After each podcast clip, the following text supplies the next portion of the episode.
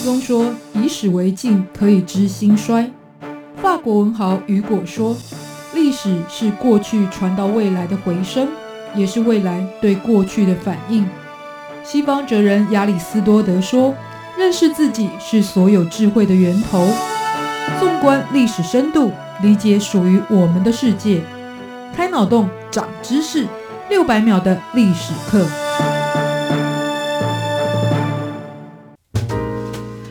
是过去，才能够掌握未来。欢迎您收听这一集六百秒的历史课，我是维珍。在我们录这一集的当下是二零二零年，也就是所谓的庚子年，同时也是新冠病毒疫情爆发的一年，所以也有不少人附会了在传说当中，所谓的庚子年就会有大事、小事、坏事不断的发生。于是呢，提到庚子，就会想到连接这种计算年份的方式，也就是天干地支。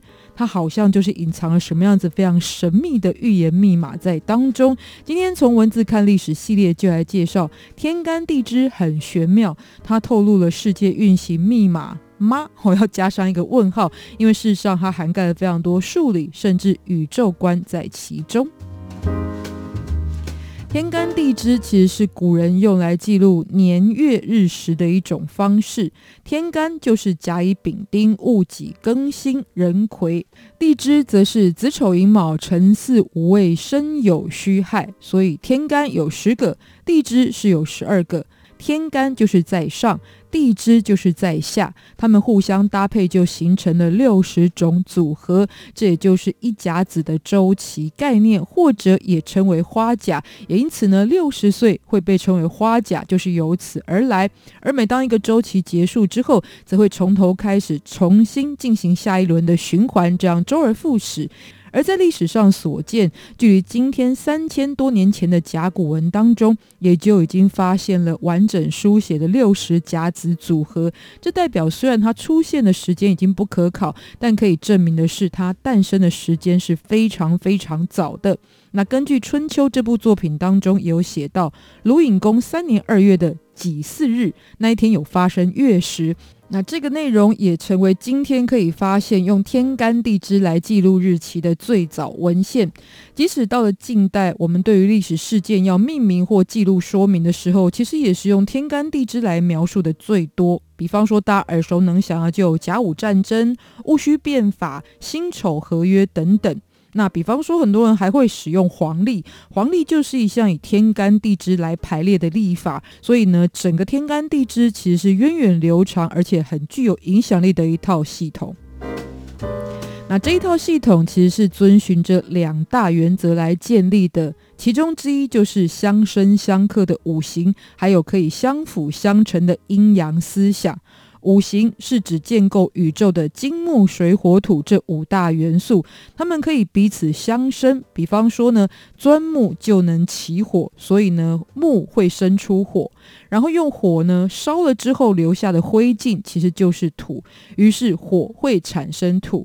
土壤当中是蕴含着金属矿产，所以呢，土会生出金，而金属在天气寒冷的时候不是会凝结成水珠，所以呢，是金生水。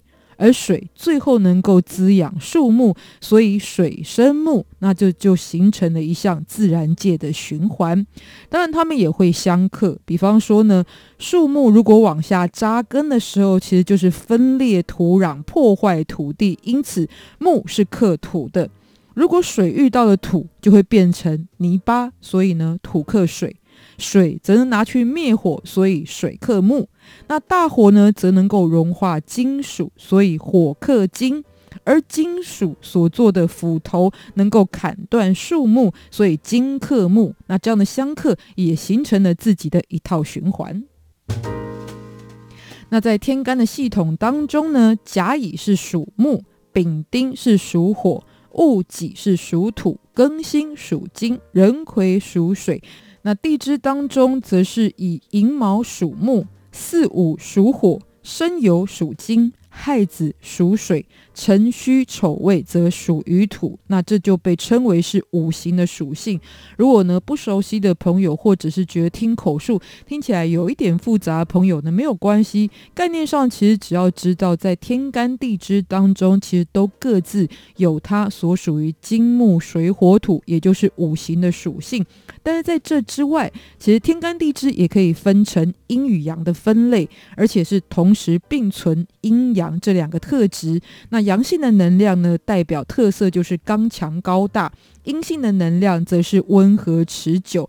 比方说，以木这个元素来说好了，其中的阳性象征呢，就是像松柏一样的大树；而阴性象征跟木有关的，则是像花草藤蔓的存在。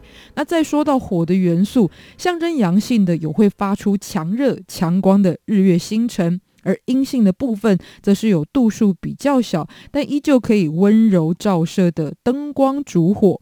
那在土的元素当中，属于高山大路是阳性的象征；如果是田园小径呢，则是有阴性的特色。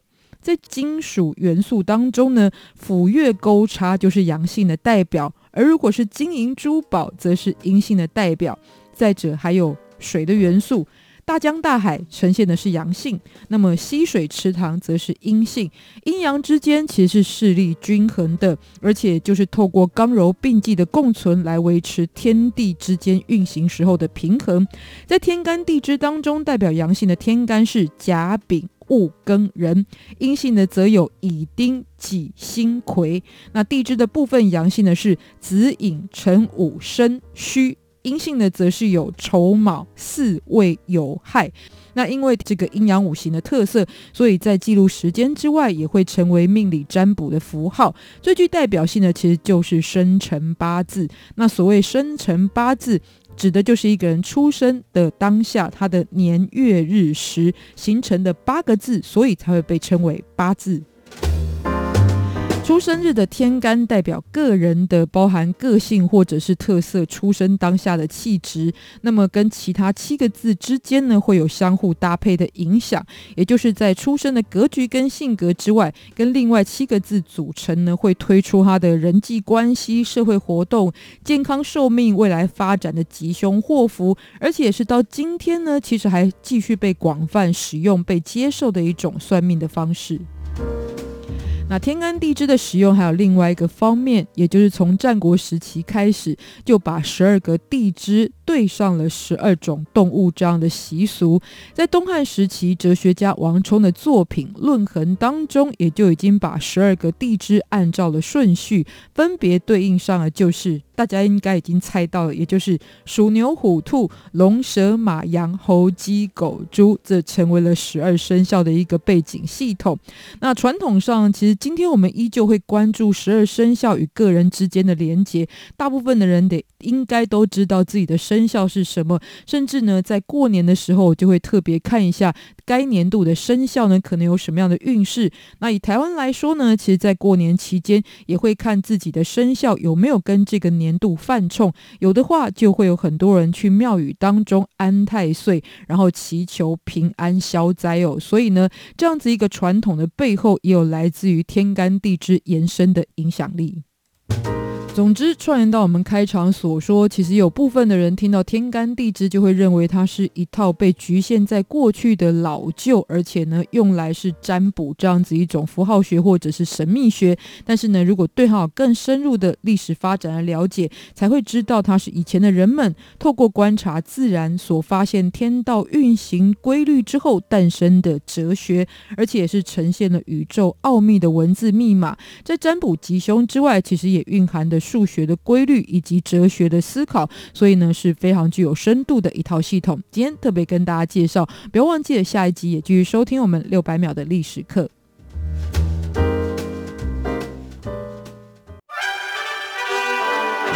亲爱的海外华文媒体朋友们，我是中华民国侨委员会委员长童振源。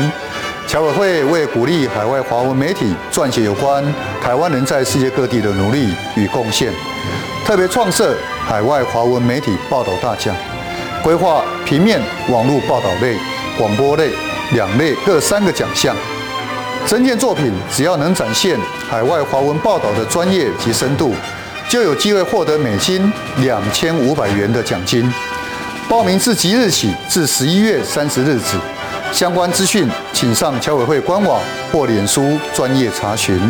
让我们一起汇聚全球侨胞能量，让世界看见台湾。